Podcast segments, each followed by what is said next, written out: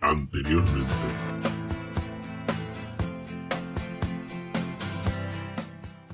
El caso es que ese personaje está muy muy bien retratado y digamos que Cujo es el, las consecuencias, eh, Cujo es la personificación de las, mm, de las consecuencias, ¿no? de, esa, mm, de ese desprecio por la, por la sociedad, por las normas elementales de vida en sociedad.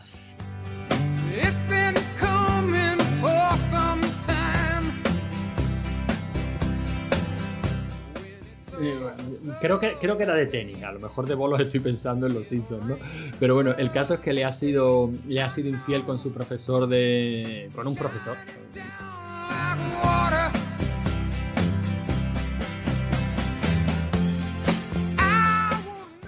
No es de extrañar.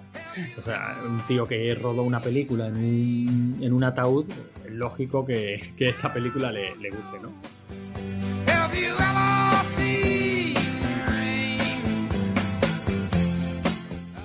No, al final coge un avión y se estrella contra el. Y se Es estrella- verdad, Sí, sí, se estrella contra el edificio desde el que se, se organiza todo este Se programa de televisión.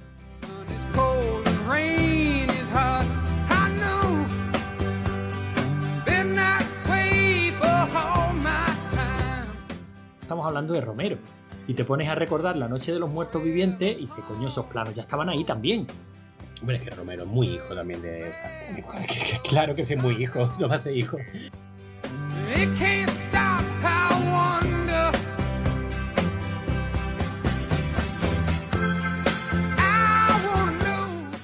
La peli tiene una serie de segmentos muy, muy divertidos. Incluso el de Stephen King, que yo creo que objetivamente es el, Es peor. el peor.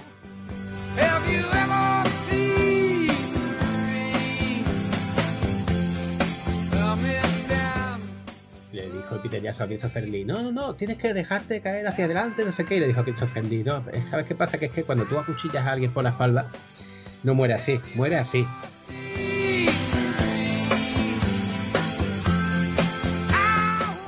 Yo estoy seguro. La segunda estoy casi completamente seguro que es de Stephen King. La tercera no. La tercera, Ya. la tercera es una mierda. Pero bueno, ya llegaremos. Si no Ya llegamos, llegaremos. pues, esto daré mi culpa. Que vamos por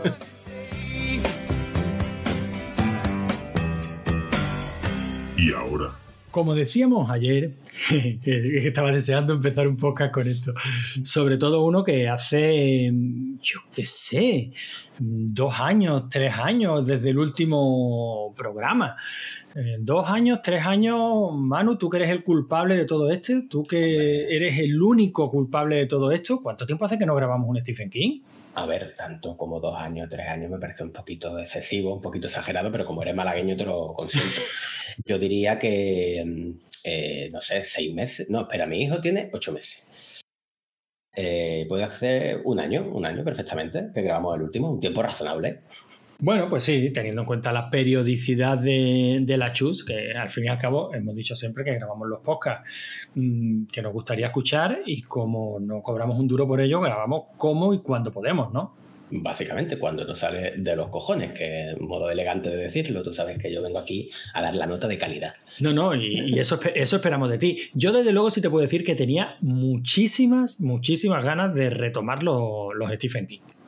El tema es que lo dejamos en lo más alto, creo yo, porque Claro. lo que viene ahora en la época, o sea, Stephen King no tiene épocas malas, ¿no? Ha tenido obras mejores y peores, pero es que lo que viene ahora es la época de Stephen King, o sea, esto ya ahora es un cúmulo de obras de arte una tras otra, así que... Pero, pero fíjate lo que te voy a decir. No porque sea mejor, sino porque a nosotros, tanto a ti como a mí, nos llegó en la época correcta. Bueno, el que vamos a tratar ahora se publicó en el 82. Yo en el 82 era un proyecto de espermatozoides en los huevos de mi padre. O sea, Bueno, vamos, va- que- vamos a ver, vamos, vamos, a, vamos a situarnos. Eh, en el 82 tú no habías nacido, yo tenía 7 años y aunque empecé a leer a Stephen King muy prontito, eh, no había empezado todavía. Pero en el 82 es la fecha de publicación oficial en los Estados Unidos.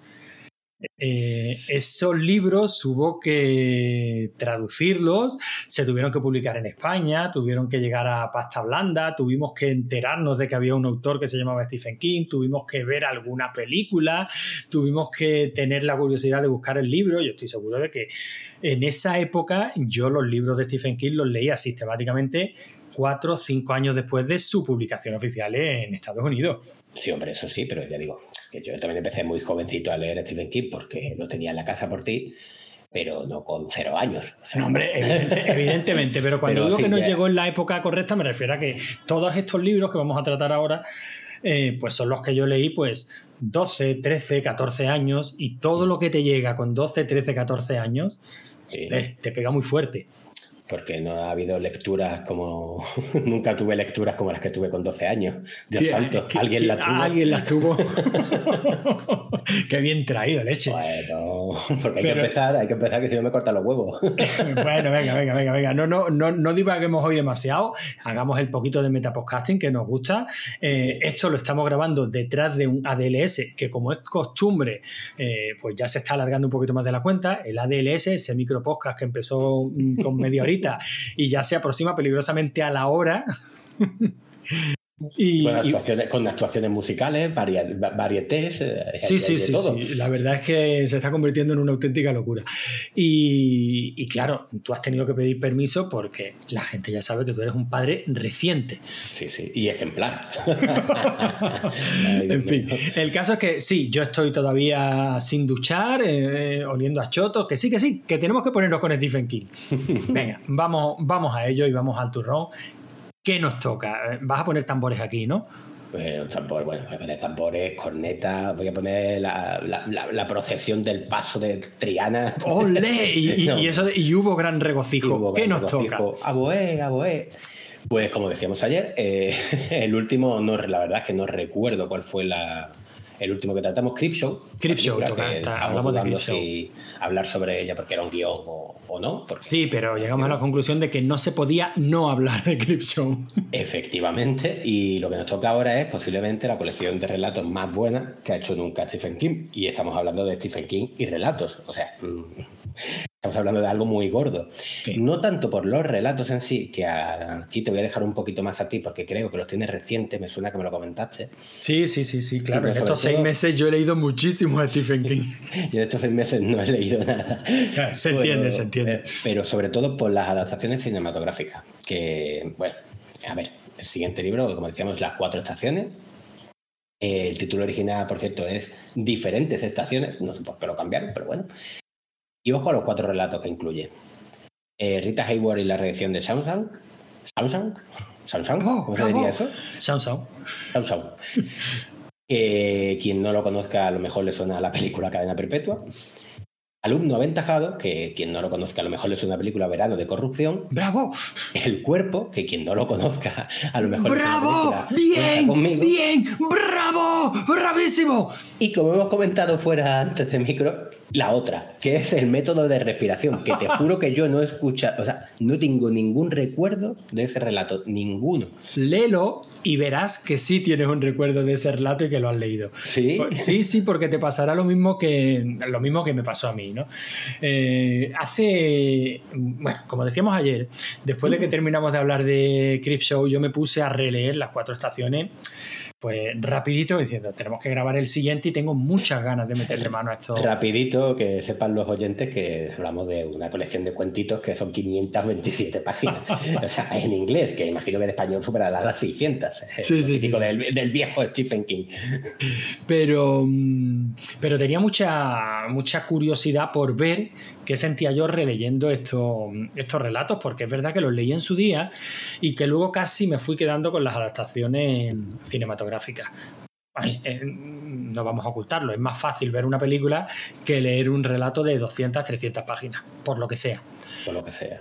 Eh, y oye, empecé a leerlo, evidentemente, eh, cadena perpetua, vamos a llamarlo así, eh, es cojonudo, el relato es cojonudo, un poquito más duro que la adaptación cinematográfica, pero el que haya visto la película se puede hacer una idea muy, muy aproximada de lo que, de lo que es el relato. Esta es de Darabont, ¿verdad? Sí. Y Darabont sea probablemente el tío que mejor entiende a Stephen King a la hora Ju- de... Junto con otro señor que también sale, ha mencionado ahora que es Rob Reiner. Que que te- yo quería detenerme luego a hablar un poquito de Rob Reiner, por cierto, pero sí, Fran Darabont es. Eh, Es un tío que entiende muy bien a, a Fran Stephen King. Darabont es lo mejor que ha dado Francia, lo cual no- es muy difícil, junto con el autor del teatro de Cyrano Bergerac, que se me ha olvidado el nombre. Bueno, Que- pero, pero qué película, una novellera. Sí, qué obra de teatro, maravillosa. Pues mm, ya digo, eh, el relato es cojonudo, tiene ese tono pausado. Hay que decir que todos estos relatos, excepto el último, eh, el otro, eh, bueno, el método de respiración, eh, me sabe más llamarlo el otro, porque una vez que lo vuelvas a leer, que estoy seguro que lo leerás, te va a encantar, igual que me ha encantado a mí. Es un relato cojonudo y es el único que directamente se enfanga en el fantástico. Los otros tres no. Ni El Cuerpo, ni Rita Hayworth, ni, ni, Verano de Corrupción, o sea, ni Alumno Aventajado, son relatos fantásticos.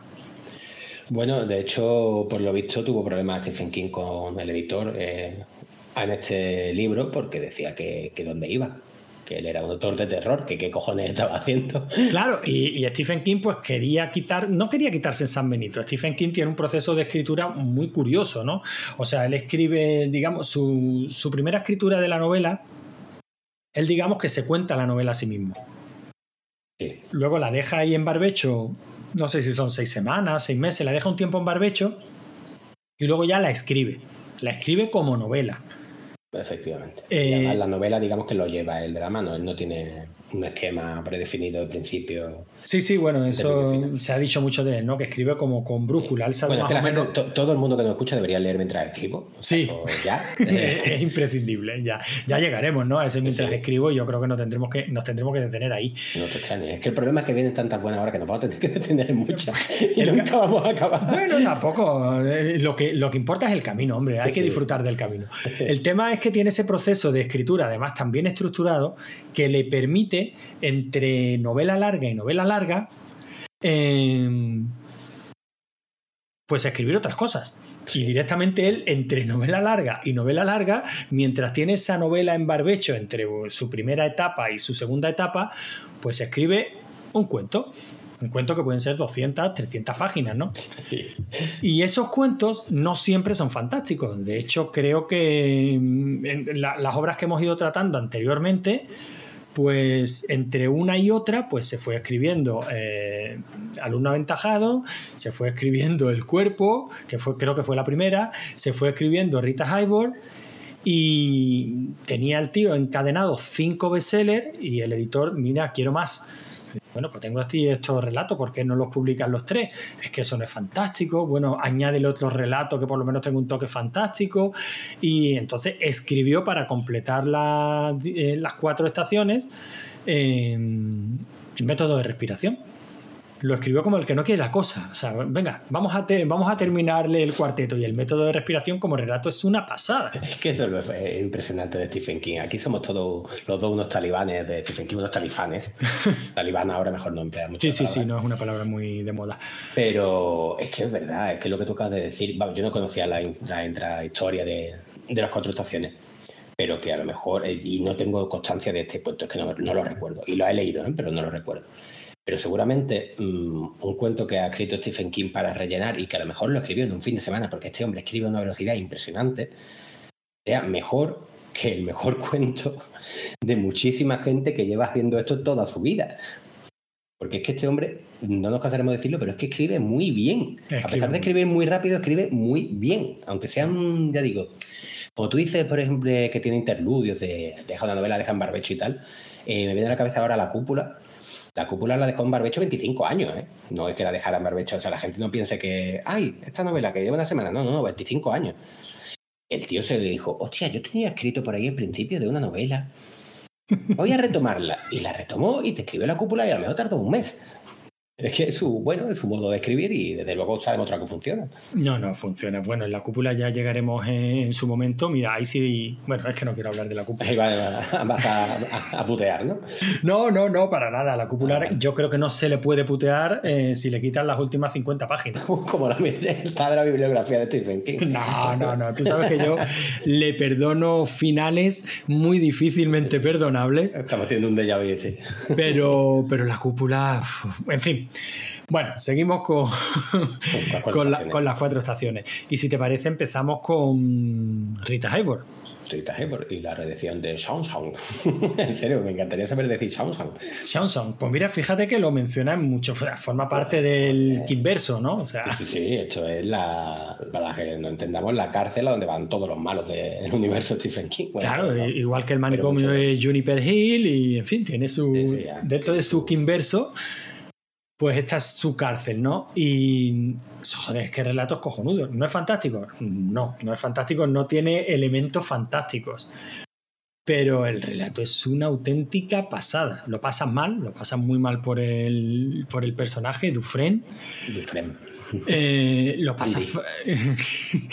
y, y sin embargo, mm, te va situando muy bien, te va plantando muy bien las semillas de lo que está haciendo. Que, que dices, este tío algo está preparando, pero te suelta con una naturalidad que ha estado preparando una fuga durante, no sé, 15 años, 25 años, no recuerdo cuánto es exactamente el tiempo. Uy, pues no recuerdo, pero es que ya te digo, yo el relato no sé si variará eh, respecto a la película, pero creo que eran sí, unos 20 años, una cosa así. Es una pasada y te cuenta con esa naturalidad ese tío que ha estado sin prisa. Sí, Que- pero claro, que tan, tan pronto te ha dejado claro que sabe lo que está haciendo. Sí, sí. Y desarrollando una relación con el resto de presos, con el, con el mandamás, que no recuerdo el nombre del personaje, que el, el malvado carcelero, vamos. de- Sí, bueno, eh, el alcaide el malvado. alcaide, Sí, sí, sí. No, me- Una no- no relación, recuerdo exactamente los nombres. Por un empleado, sí, sí, sí. o sea, tal. Pero ya te digo, yo mi problema que tengo con este relato es que tengo tantísimo la película porque adoro esta película. me Pero porque es que la película es, historia. es que la película es cojonuda. O sea, el relato, yo fíjate que es una de estas ocasiones en las que digo, vamos a ver, es Stephen King. ¿Merece la pena leer el relato? Por supuesto que merece la pena leer el relato. Está muy bien escrito, están muy bien descritos los personajes, mm, te da detalles que la película no te da. Ahora, mm, te tiene que gustar leer, te tiene que gustar Stephen King, hay cosas que eh, si estuviera Javi aquí diría, joder, es que para lo que cuenta se alarga demasiado. Y se le puede dar la razón. Sí, sí, eso también lo hemos discutido. Stephen King, a pesar de ser un autor de bestseller, bestseller, lo más bestseller del mundo, seguramente sea el autor de bestseller, eh, no es para todo el mundo. O sea, como casi toda la literatura, como toda la televisión, siempre tiene un público objetivo. Stephen King se alarga mucho. Mucho, mucho. Y, desde muchísimas su- vueltas. y desde sus primeras novelas, y se recrean sus personajes, y, y si considera que la, que la historia de este personaje concreto, aunque sea un, no un secundario, sino un terciario, Sí, eh, ya llegaremos, ¿no? Ya llegaremos a, a It y ya llegaremos a algunos personajes que no si- ni siquiera son terciarios, No, sino no. que son cuaternarios o, O los in- los interludios de It, sí, que empieza a contar algo que a lo mejor que a un autor normal le duraría cinco páginas, porque simplemente, ¿cómo se dice esto? Sí, es contextualizar Un poquito y- pequeñito, sí, sí, sí. Y él no, a lo mejor ahí un relato que, que serviría como relato de terror para otro autor, o sea, que, que a lo mejor te ocupa 60, 70 páginas. Claro, por eso digo que yo tengo todavía, yo todavía tengo clavado en el corazón al, mm, al pobrecito Eddie Corcoran y es un perso- no es un personaje siquiera. O sea, es una referencia en una novela de mil y pico páginas y sin sí. embargo mm, se te queda clavado en el corazón, ¿no? Sí. Bueno, ya llegaremos ahí. Ya llegaremos, ya llegaremos ahí. Y, y en este relato pues pasa lo mismo, hay ese tipo de perlas están ahí. Pero joder, es que la película es tan buena. Bueno, ya sabes de. Es que realmente de hablar de cadena perpetua lo veo un poco absurdo. Yo creo que esta película la ha visto todo el mundo y que no la haya visto, que pause No. ahora mismo, vea cadena perpetua y luego vuelva, porque esto es una obra de arte. Y si tiene ganas de escuchar hablar largo y tendido sobre cadena perpetua, me consta que tiene que haber por ahí podcast a cholón Pero de horas y horas y horas y horas hablando de cadena perpetua. A mí me gustaría, eso sí, darle un poquito de reconocimiento, que ya se le habrá dado, evidentemente, a Fran Darabont, que ha hecho muy poquito cine, ¿eh? pero muy poquito, muy poquito como director. Yo creo que ha dirigido tres o cuatro y tres son de Stephen King.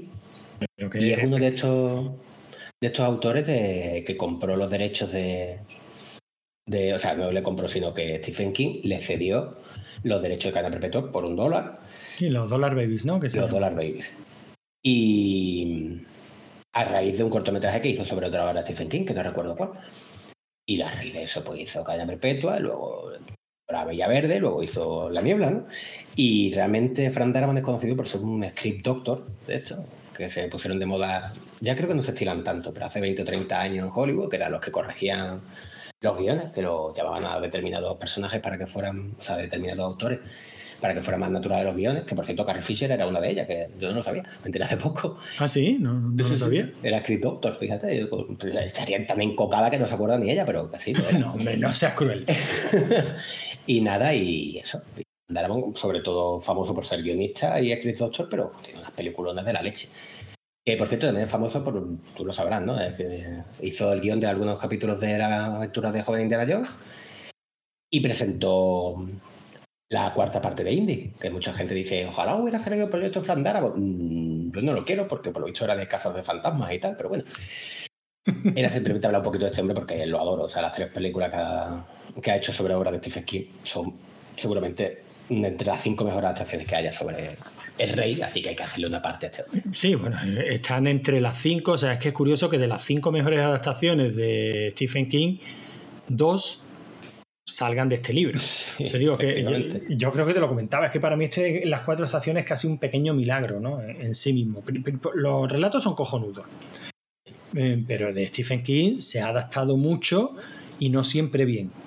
Ahora, yo, no- yo no seré de los que diga que es el rey de las malas adaptaciones, porque no estoy de acuerdo. O sea, de No. Stephen King se han hecho muy buenas adaptaciones.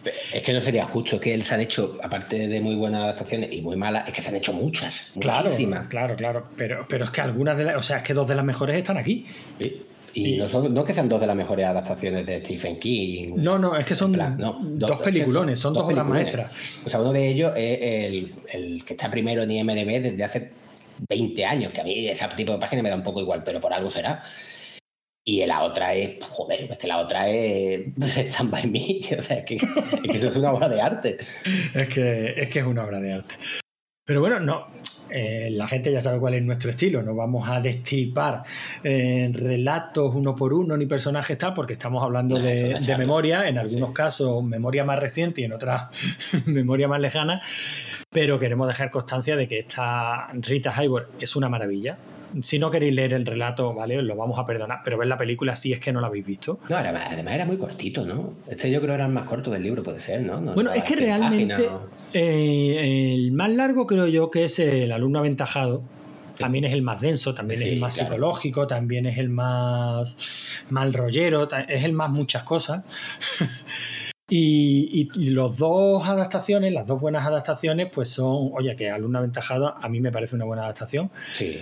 Pero las dos buenas adaptaciones, pues son los relatos también más, más cortitos, ¿no? El siguiente sería El cuerpo, ¿no? Verano. Y aquí, bueno, te, te dejo. Yo sé que tú adoras profundamente esta película. Con bueno, pasi- vera- con verano, sería, verano sería el uno aventajado. Ah, sí, sí, sí, es verdad que aquí se llamó Verano de, de Corrupción. Verano de corrupción, efectivamente. Bueno, ¿este lo tiene fresco o qué? Eh, no, tengo la película, si la vi hace relativamente poco, ahora 10 años.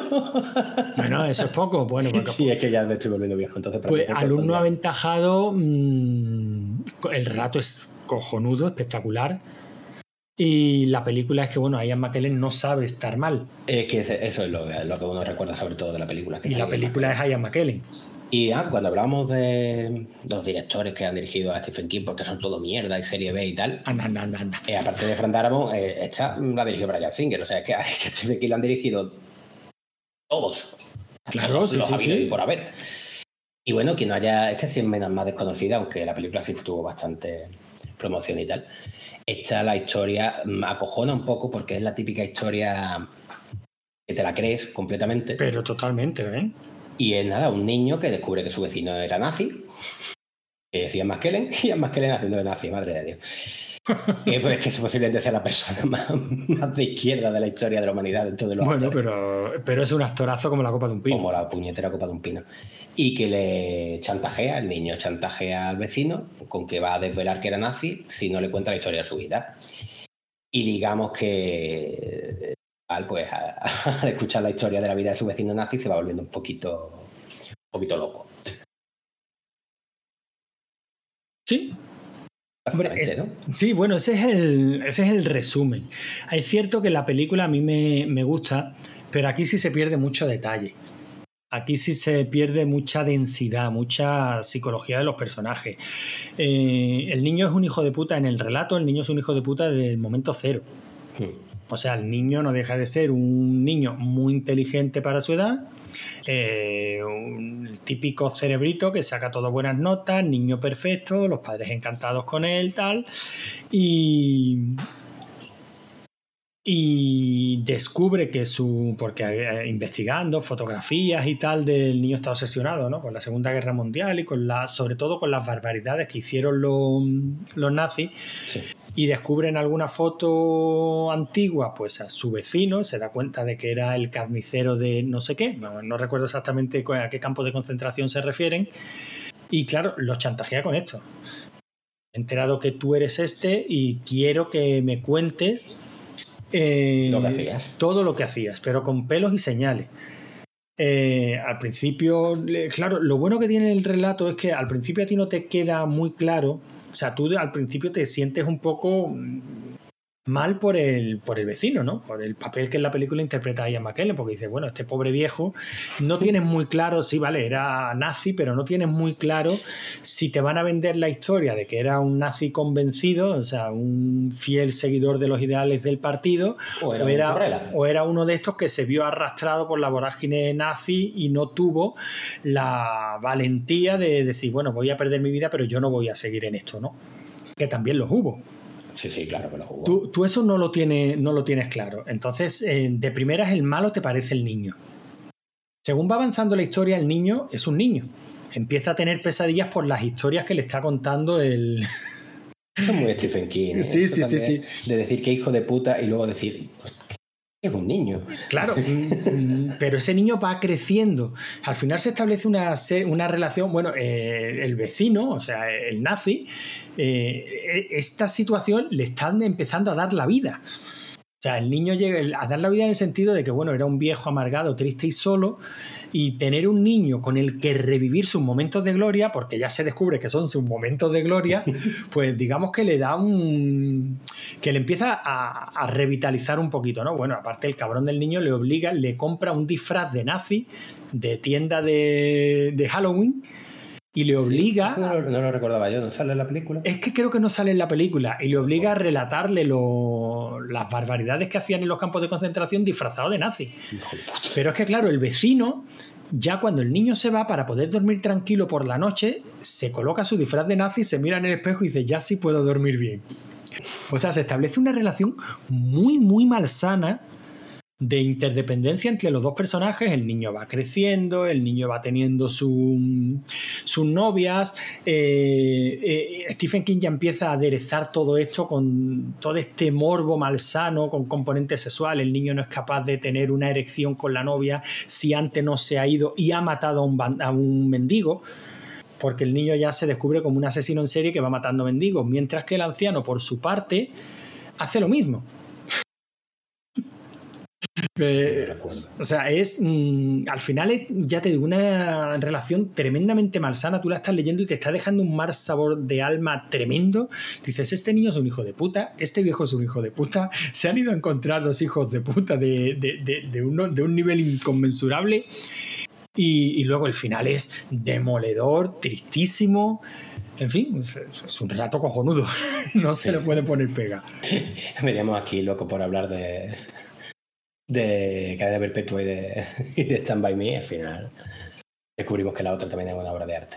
Bueno, Ya pero te es, digo que, que yo es que este alumno aventajado, ya digo, el relato es, mm, de- pues yo te diría que psicológicamente de los más densos de Stephen King. Y eso ya es mucho decir, ¿eh? Sí, desde estos relatos psicológicos completamente no hay elemento ajeno más allá de la psicología de los personajes, como podía ser, eh, por ejemplo, Rabia, pero es bueno, ¿no? Sí, lo que pasa es que mm, Rabia le pilló muy joven. Yo creo que todavía le faltaba rodaje a Stephen King. Joder, a Stephen King, ¿eh? Pero, pero aquí no, aquí está ya más que rodado. Ya digo, este relato es, para mi gusto, espectacular. Es un relato que me impactó porque eh, yo sabía que lo había leído, había visto la adaptación.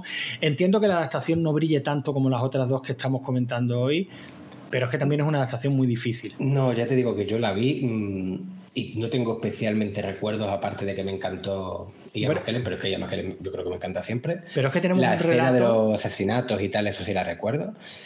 Y poco más. Y recuerdo esta película tuvo mucho revuelo en su día. porque como Ian McKellen es gay y Brian Singer también, pues decían que la película era como había una porquería, homosexualidad o algo así. Son las gilipolleces de la gente, tú sabes. Bah, eso es, es absurdo. Salieron los, salieron típicos grupos nazis diciendo, ay, en esta película sobre nazis, apología de la homosexualidad. La- el metacine, ¿no? Que se cree a veces. Bueno, ese tipo de situaciones tan absurdas. Yo creo que ya digo que es una peli estimable, pero es que Brian Singer tampoco es que sea el mejor director de actores del mundo. O sea, tú lo puedes. Singer en general tampoco es un, Un gran director. impresionante. Lo que pasa es que tiene películas muy buenas, tiene sospechosos habituales, que la gente recuerda esa. La Sí, pero sospechosos habituales, yo no sé si el guion era suyo, pero sospechosos habituales es un guion mm, espectacular y una dirección mm, que cumple. Sí, pero el final, yo creo que por el final sospechosos habituales que está muy bien montado y tal, pero que realmente no es un un director cojonudo Brian Singer, lo que pasa es que lo recordamos por eso, por Kidman, por sospechosos habituales y tal. Eh, y poco más, vamos. Bueno, que- Claro, sí, sí. Y, y aquí el problema es que tenemos un relato que el 80, el 85% del relato son un viejo y un joven sentados en una cocina charlando. Claro, eso tienes que ser muy buen director. O sea, todo el mundo no es capaz de dirigir 12 hombres sin piedad. si, hubiera, si lo hubiera dirigido eh, Rob Reiner, pues entonces sí. Entonces sí. Entonces sí, sí, sí, porque si es capaz de dirigir pues un grupo de chavales charlando y que eso tenga todo el sentimiento del mundo, todo el dinamismo del mundo, toda la magia del mundo y que sea pues una obra maestra. Como, pues, como lo es. Una obra maestra conmigo. de la que tú estás deseando hablar. No, es que el tercero, ¿no? El otoño. Es el otoño, Eh. cuenta conmigo, el cuerpo. El título original, que era El cuerpo, eh, el otoño de la inocencia. Qué bonito, por cierto, los nombres. Yo no lo sabía que eran los nombres de los relatos. Yo me creía que era Rita Hayworth y la redención de o Shawshank, Sí, ¿no? pero Rita Hayworth y la redención de Shawshank, eh, Esperanza Primavera Eterna. Ah, sí. Sí, sí. Ah, Con pues lo cual, eso. claro, trata sobre la esperanza, pues, ya todo el mundo sabe, ¿no? La liberación de... Sí, sí, sí. Y una esperanza casi infinita, ¿no? La segunda es Alumno Aventajado, Verano de Corrupción, que trata evidentemente sobre corrupción. Eh, la tercera es El cuerpo otoño de inocencia, que efectivamente no hay una película que pueda hablar más sobre la, pérdida, la inocencia y la pérdida de la inocencia, o sea, una novela, o sea, un, un relato que... Pero ojo, pero ojo, no una pérdida abrupta ni una pérdida no, no. traumática de la inocencia, una pérdida natural de la, de la inocencia. O sea, lo que viene siendo el crecimiento y, o sea, lo que viene siendo, yo te te diría que es el tema de Stephen King, que es el paso de la niñez a la, a la edad adulta. Bueno, ya por terminar, el último es método de respiración, dos puntos, cuentos de invierno. Ahí no se mató. Y bueno, que pasamos eso, el cuerpo, que estamos los dos loquitos por hablar de tanto de relatos, sobre todo tú, que lo leíste hace poco, Es que es como de la película. Es que es una maravilla. Te vuelvo a decir lo mismo que en Rita Hayworth. El relato me encanta. El relato tiene mucha profundidad. Pero si yo tengo que elegir, o sea, no, primero no puedo elegir uno mejor que otro, es absurdo, son dos medios distintos. Pero le agradezco enormemente a Rob Reiner que tengamos cuenta conmigo. Porque el relato, bueno, hay que dedicarle un par de noches o tres para leérselo y en una horita y media te ves cuentas conmigo y te quedas como Dios. Sí, lloras, y lo- la y mar mismo- de y lloras la mar de a gusto, te Y lo quedas mismo con la acabas y te la vuelves a poner, ¿eh? Igual, que yo igual, he igual. hecho. Claro, normal, porque ¿cómo te vas a quedar con esa sensación? Tú, yo, yo quiero volver a ver a esos niños eh, que son unos perdedores, una vez más, que son unos tristes, que, que, que es que pobre ticos míos, si es que no hay por dónde cogerlos. El síndrome IT, acabas aquí hace cuando terminas IT. Tienes que volver a empezar, sí, sí, sí, sí. Bueno, Bueno, y- al principio. Claro, sí, sí, sí, porque no te puedes quedar con esa sensación de pérdida tan enorme, ¿no? Y eso, este relato lo consigue, pero te diría que la película abunda un poquito más. Será la voz de Richard Dreyfus contándolo con ese con esa voz que al final casi que se le rompe un poquito y dice, pero, pero ¿quién los tiene? Y si es verdad que, es que no. Y lo que comentabas antes de, de la dirección de actores de Brian Singer es que Rob Reiner es uno de los mejores actores, o sea, director de actores historia, y te lo digo tal cual, o sea, como lo pienso. El ejemplo que se me viene a la cabeza, La Princesa Prometida, tiene el nombre de algún actor de La Princesa Prometida. Aparte de Robin Wright, porque Robin Wright y eh, Robin Wright es la, la de Forrest Gump. O sea, es que Pues hombre, este, este chico, este chico grande, ¿cómo se llamaba? Que Javi le hizo un especial en rigor y criterio. Sí, claro, Andrés el Gigante. Andrés el Gigante. Pero es que hasta Andrés el Gigante actúa bien en esa película. Que En no es esta actor. película, en esa película actúan bien todos. Pero es lo que yo siempre digo, consiga que Fred Savage te caiga bien. A nadie le cae bien Bueno. Fred Savage. Bueno, te cae bien para ser Fred Savage. Efectivamente, y sale cinco minutos. Pero qué bien Y- está Colombo. Pero es que están bien todos, es que, es que es impresionante, es que te caen bien todos, es que todo tiene una naturalidad, se nota que se lo están pasando bien rodándola y te digo la princesa prometida porque es de las más famosas que tiene. Pero bueno, la más famosa que tiene, que está hablando de Rose Reiner. Eh, cuando Harry encontró a Sally, Qué maravilla. es que están bien todos, es que me Ryan está adorable, es que Billy Crystal está más gracioso que nunca. Eh, Misery, que Kathy Bates en Misery se convirtió en una de las mejores actrices de la historia. O sea, qué papelón hace esa mujer ahí, no ha vuelto a repetir un papel tan bueno y mira que un pedazo de actriz. Eh, Bates hizo tomate verde frito, es suyo, ¿no? Y también, también, y también lo bordó. Y eh, está y es mejor enorme. imposible. Sí, sí, sí, enorme en todos los sentidos. Que ella- ella es mi actriz favorita. ¿eh? Es que esa tía trabaja como le da la gana. Sí, sí, es mejor imposible. Hace un papelón también descomunal. Pero que me refiero, eh, James Caan también lo hace de puta madre en Misery. Eh, en algún hombre, bueno. eh, Tom Cruise está como Dios. De- Pero ojo, que Tom Cruise es un actorazo cuando le da la gana, ¿eh? Eh, Pero te estoy diciendo. Sí, sí, sí, sí, no, no, pero que este que es un tío que sabe sacar lo mejor Lo de todo de el que todo. tiene, de eso por descontado. Y aquí no nos olvidemos que está trabajando con niños, ¿eh? Sí, sí, sí, completamente. Bueno, también hay que hablar de los niños, ¿no? Pero es que yo quería, ya te digo, igual que quería hablar de Fran Darabont antes, eh, de Rob Reiner, porque es que Rob Reiner me pasó con mi novia, estábamos viendo qué película veíamos, y vi una que la ponían muy bien y tal, a Flip It.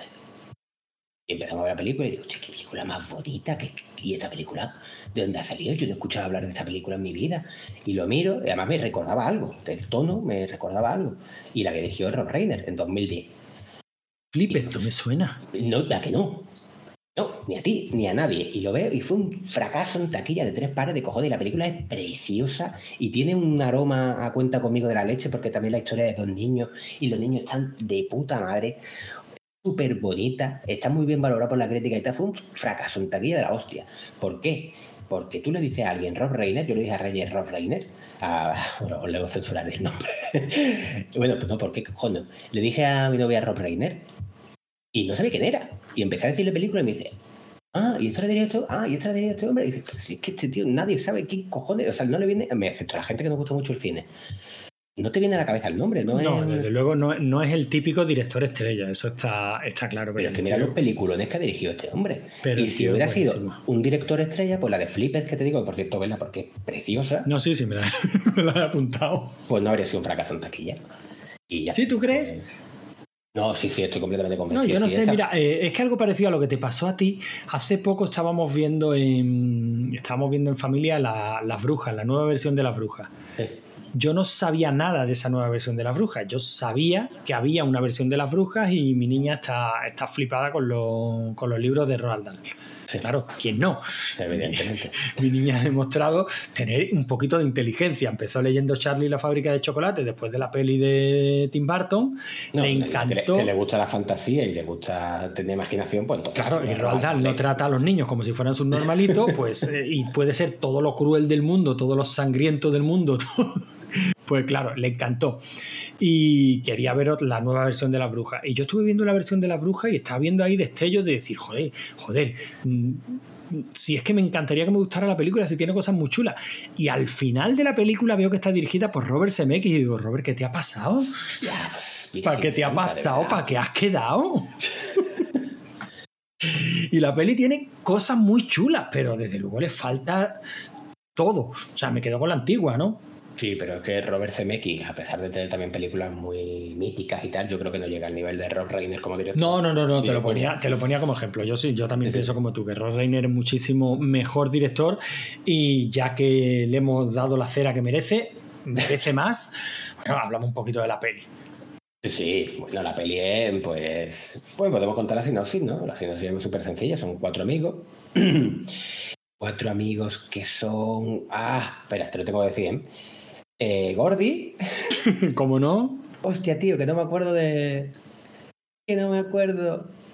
Ah, dime tú los nombres de los chavales, Ah, que sí, no me que no me- acuerdo. es que no me acuerdo tampoco. ¿No te O sea, acuerdas? No, mira, Chris, Es que no, no, no, no, no me acuerdo. O sea, ¿para qué voy a hacer el esfuerzo de, de- de Gordy. soltar nombres al azar? ¿Qué es Gordy? Duchamp, eh, Teddy, Teddy, Teddy Duchamp. Sí. Teddy Duchamp, que a ver, yo me creía que era el nombre así cuando la vi la primera vez, me creía que era seguido, porque siempre dice el nombre y apellido. Teddy es el, no me acuerdo. el- que el padre loco le. Sí, Cory Feldman. Sí, sí, Cory Feldman.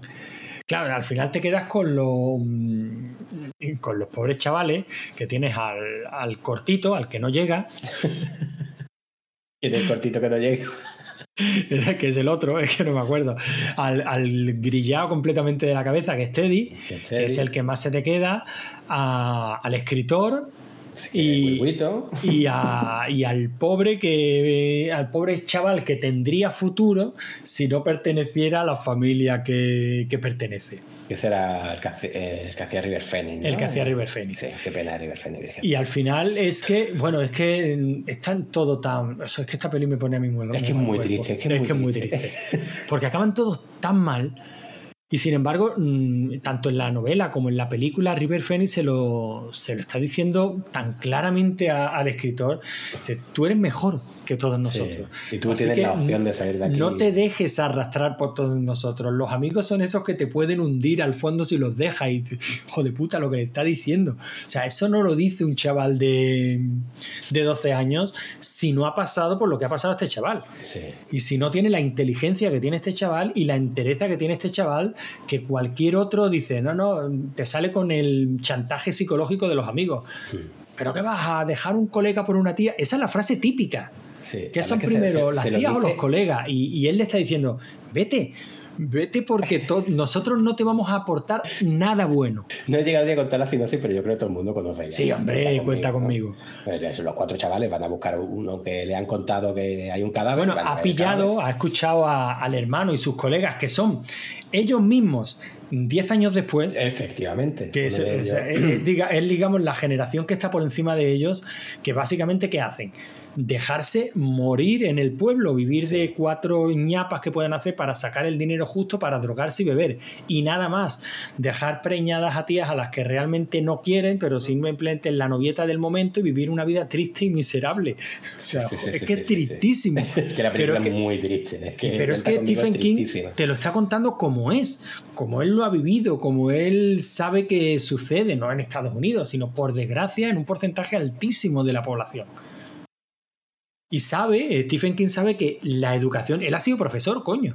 Sí, Dice, la, muchísimo. la educación es lo único que te puede sacar de todo esto.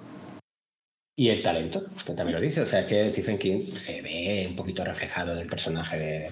En esa De vida, sí, sí, en, ese, en esa vida, en ese entorno de, de amigos que, que te pueden arrastrar y que por mucho que duela, por más que tú creas que son los mejores amigos del mundo, y lo son, y lo son, pues bueno, en esa época, pero tienes que ser capaz de dar un paso adelante, ¿no?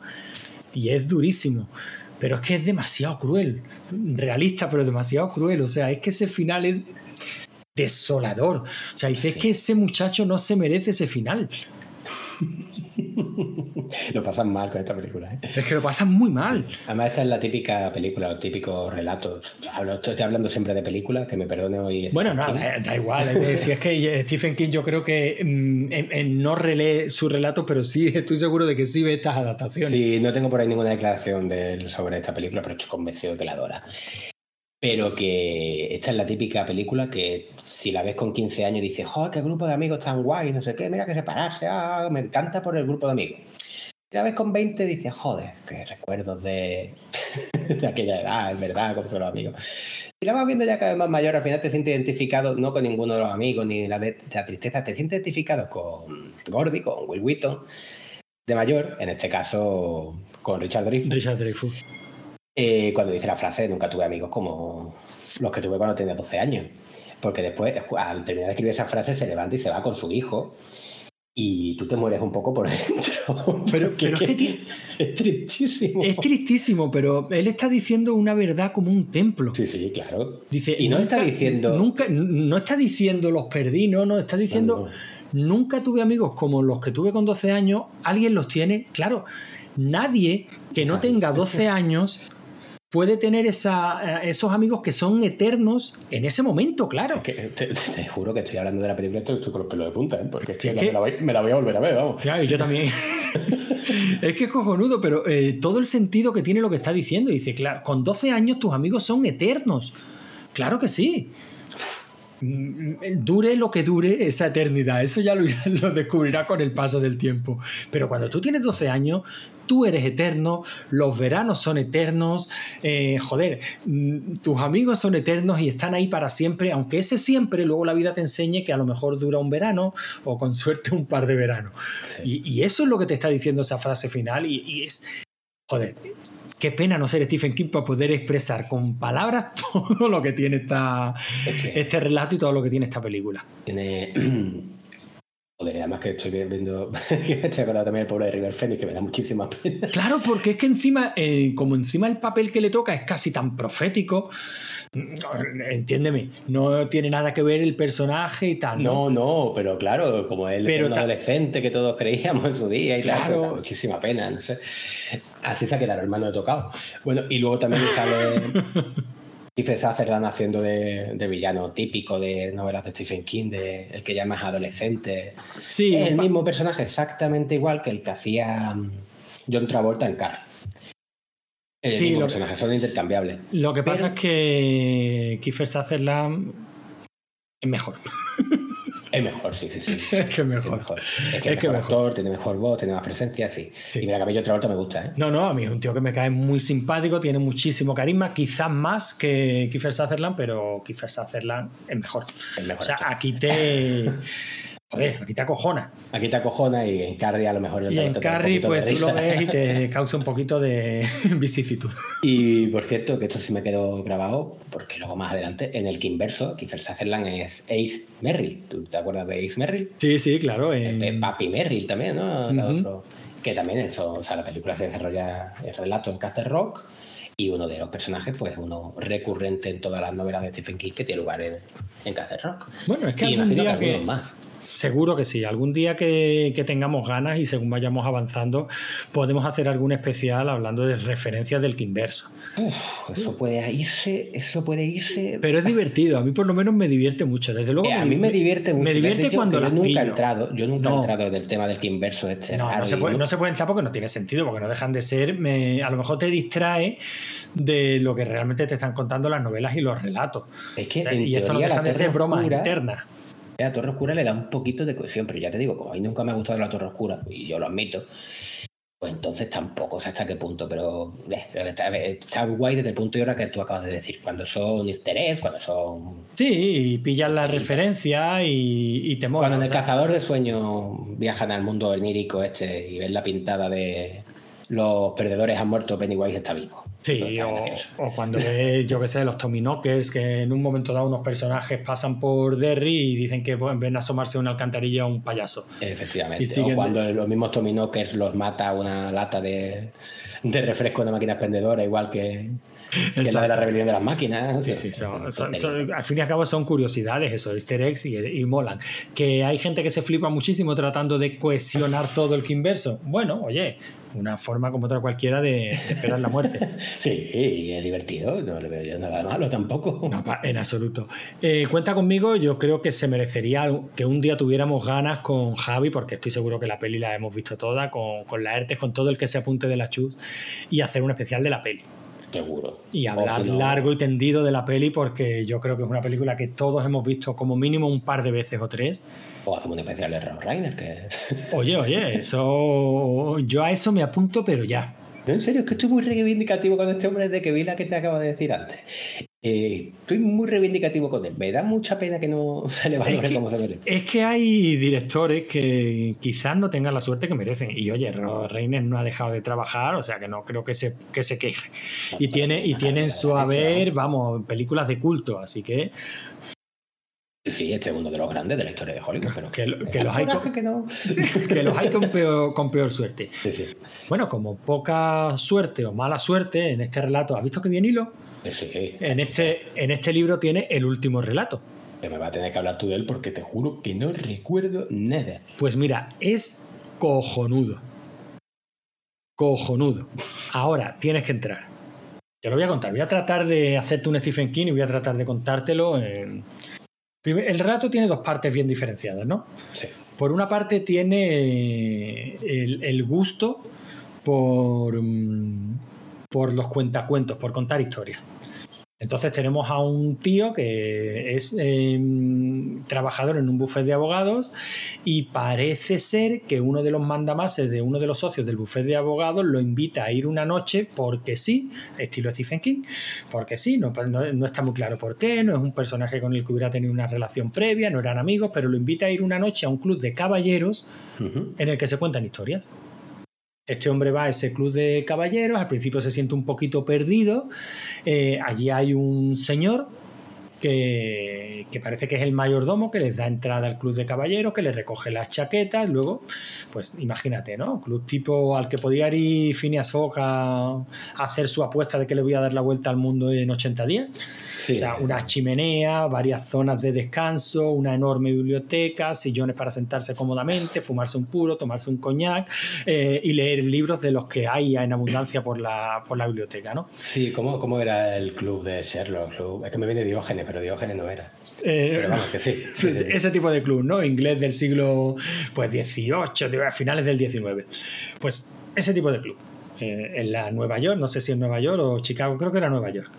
Pues este va al club, está un poquito perdido, no sabe qué hacer, el tío que lo ha invitado, nada, simplemente le dice hola, ¿qué tal? Y, y no le hace caso en toda la noche, se va a su casa y se queda con el rum rum y de- porque le han dicho vuelva usted cada vez que quiera y él se queda como esperando y dice bueno me tendrán que volver a invitar tal una noche va y lo reciben como si hubiera estado allí la noche anterior. Total que el tío toma como hábito ir a ese club de caballeros a escuchar historias.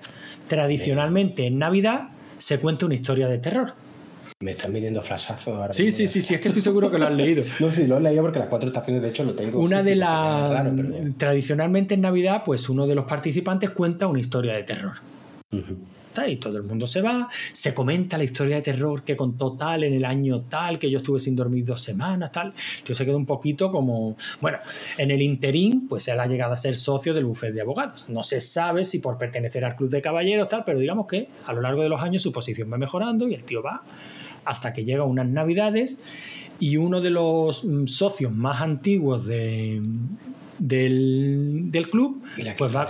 ¿De va- preñada era? ¿Una que estaba preñada? Sí, Tú, me está vendiendo flashazos. Ahora va a, contar su, va a contar su historia de, de terror. Y nada, se reúnen, Stephen King te, te- te- te dibuja el ambiente espectacularmente, te parece que estás allí, y este señor empieza a contar su historia de, de terror. Él era ginecólogo, obstetra y trataba embarazadas. Estamos hablando de finales de, no, de principios del 20, ¿no? 1900, en los alrededores de la Primera Guerra Mundial. Sí. Una señora sola, una joven sola, embarazada en esa época en, en Nueva York. Va a tratar con este médico, este médico se encariña de ella, le va siguiendo durante todo el embarazo, la historia de ella es desoladora, la han echado del piso porque está embarazada y es una mujer soltera, ella aunque se siente que se está traicionando a sí mismo, se compra una alianza mm, barata en una tienda para que no la vuelvan a echar de un piso y empieza a contar la mentira de que es viuda, claro, ya la tratan bien porque una viuda sí puede estar embarazada, pero una soltera no. Eh, y este señor, que digamos que estaba al tanto de las últimas investigaciones en, en el terreno de la obstetricia, le cuenta eh, la técnica de respiración. La típica técnica de respiración que se sigue usando a día de hoy para los partos, ¿no? Para controlar un poquito el dolor. Eh, cuenta algo eh, extremadamente moderno, ¿no? que hoy día hay 50.000 estudios sobre eso, ¿no? sobre lo que es el origen del dolor. ¿no? Y, este y este tío cuenta como en esa época asistir a un hospital de partos en los Estados Unidos era terrorífico, que el índice de muertes en los partos era brutal, que se escuchaban los gritos desde dos manzanas antes, pero es porque las mujeres se enfrentaban al hecho del parto sin saber exactamente qué es lo que se iban a encontrar, porque estaba mal visto, herencia todo de una mm, educación, Educación victoriana, de, no, de, una, de una educación victoriana heredada de, de Inglaterra, sin saber muy bien a qué se iban a encontrar, entonces, claro, se enfrentaban al parto con el único comentario que eso duele que te vas a morir, eh, era incluso costumbre darles la extrema unción antes de que fueran a París por si no sobrevivían al parto, o sea, claro, el miedo que arrastraban hacía que les doliera más que a una parturienta, por ejemplo, en, en el centro de Europa. donde había una cierta, o en todo en toda la cuenca mediterránea, ¿no? Donde la cultura mediterránea pues era más abierta y las parturientas sabían a lo que se iban a enfrentar, ¿no? Sí. Todo eso lo cuenta muy bien en el relato. Total, que este hombre, que era seguidor de las de las últimas investigaciones en el terreno de la obstetricia, del parto, le explica a esta señora cuál es la, la El técnica método de del método de, re- de respiración. ¿Vale? Para controlar los dolores. Y, eh, y con la pena, con la tristeza infinita de que cuando esta mujer va a dar a luz se produce un accidente en la misma puerta del hospital y queda decapitada.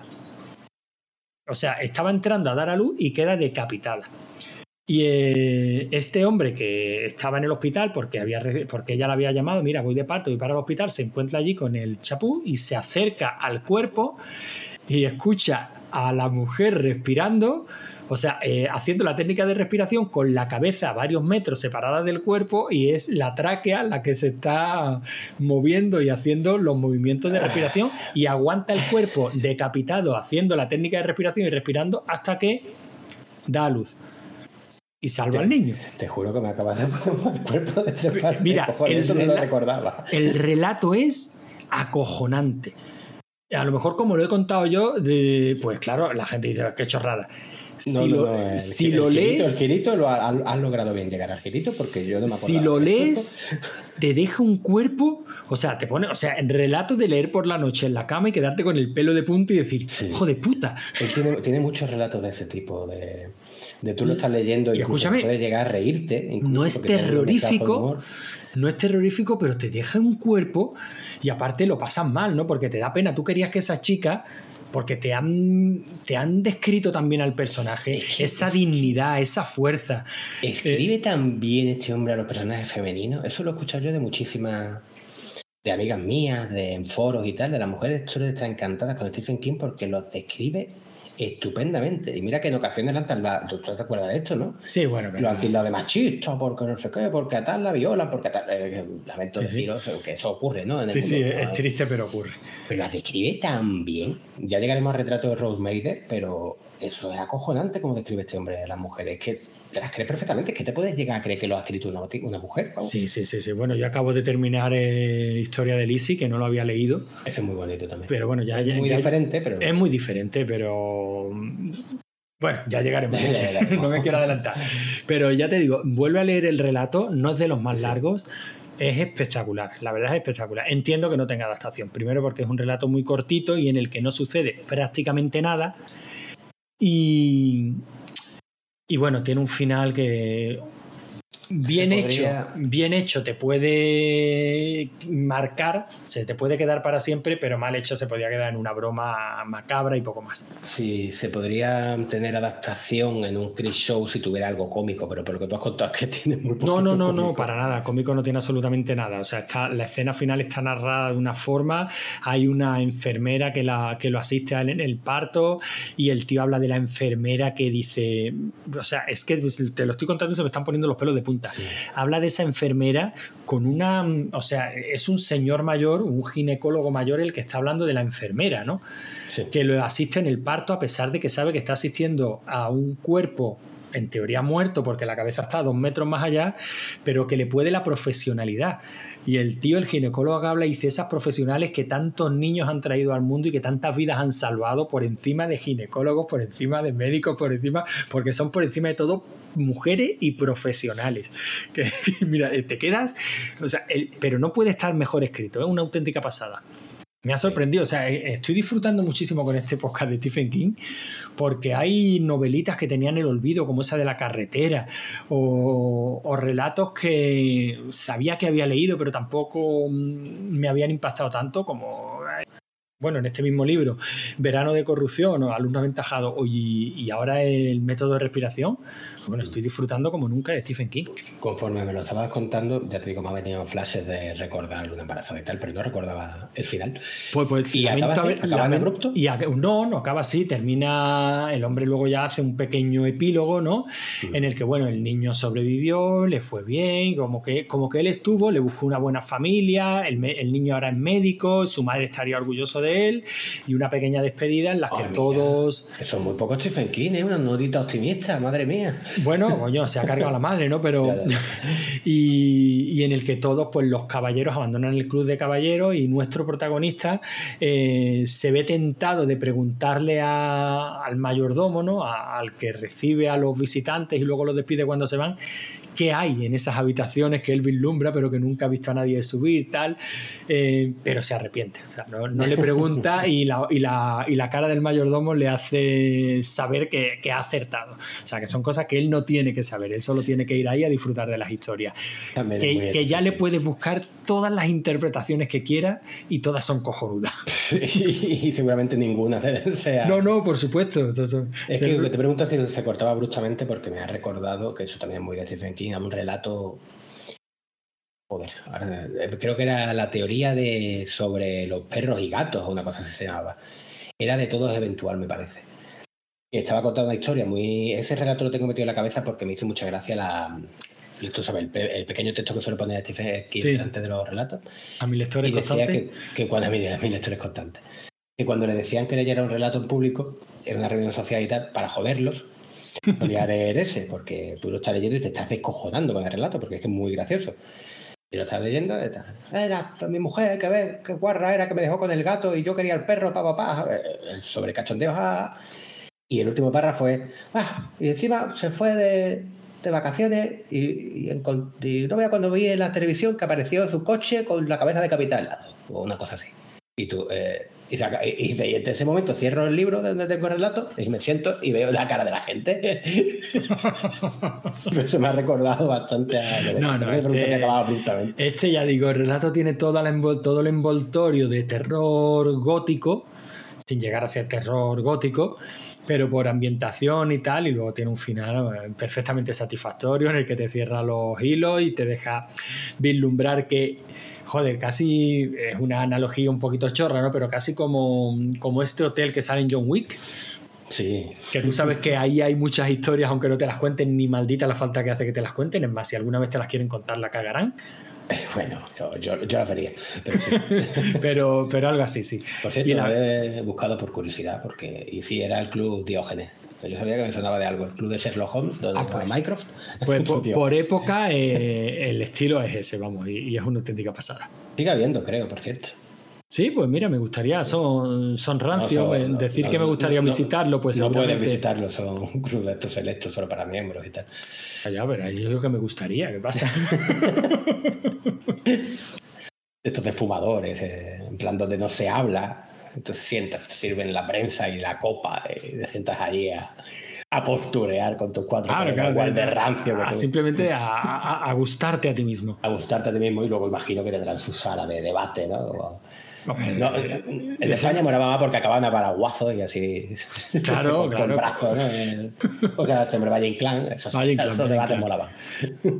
En fin, tú, tú mandas. A mí me, Yo- me encantaría seguir, pero yo sé que tú tienes tus obligaciones paternas, Y tú tienes obligaciones paternas y maritales. o sea efectivamente, y, y a mí no me gustaría pasar así por encimilla No, no, es que ese por Christine, que- porque a mí Christine me encanta.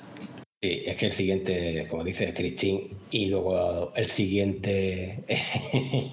El siguiente ya es palabras mayores. El siguiente ya palabras mayores, entonces yo creo que es mejor que la próxima vez nos quitemos Cristina un poquito más rápido, aunque a mí me encanta esa novela, y nos centremos en el siguiente que es Cementerio de Animales y le echemos un buen... Pues, un lo, que sí, lo que sí podemos hacer es prometer que no van a pasar ocho meses. No, no, a, me- a menos que se vuelva a quedar embarazada mi mujer, que creo que no. Bueno, si pasa y tú no te enteras, me preocuparía. si pasa mío no va a ser, así que puedo desentender y tendré tiempo para grabar. Bueno, pues Bueno, si te sí, una parece... y yo creo que además la colección de relatos de hoy se lo merecía, Sí, sí, sí, sin duda. así que lo vamos dejando por aquí y prometemos no tardar tanto. Pues hasta el próximo. Adiós. Adiós.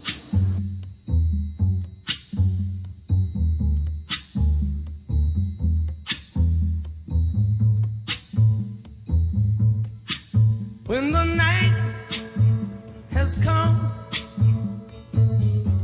and the land is dark, and the moon is the only light we'll see. No, I won't be afraid. Oh, I won't be afraid. Just as long as you stand, stand by me. So, darling.